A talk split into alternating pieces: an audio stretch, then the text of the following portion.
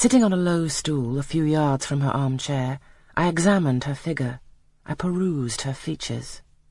In my hand I held the tract containing the sudden death of the liar, to which narrative my attention had been pointed as to an appropriate warning.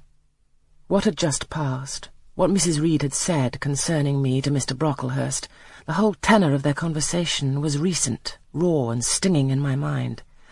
I had felt every word as acutely as I had heard it plainly, and a passion of resentment fermented now within me.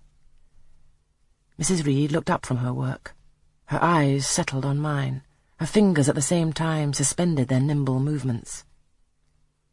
Go out of the room. Return to the nursery, was her mandate.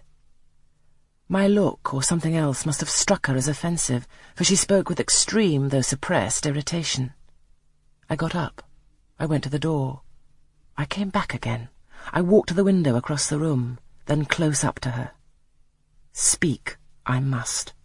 I had been trodden on severely and must turn, but how? What strength had I to dart retaliation at my antagonist?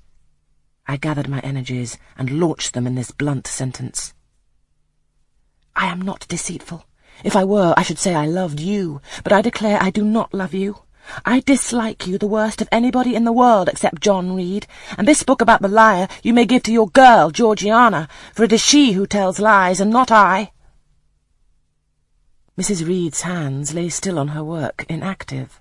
Her eye of ice continued to dwell freezingly on mine. What more have you to say? she asked, rather in the tone in which a person might address an opponent of adult age than such as is ordinarily used to a child. That eye of hers, that voice, stirred every antipathy I had.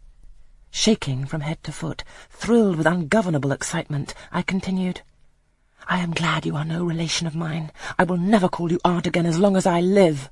I will never come to see you when I am grown up, and if anyone asks me how I liked you and how you treated me, I will say the very thought of you makes me sick, and that you treated me with miserable cruelty.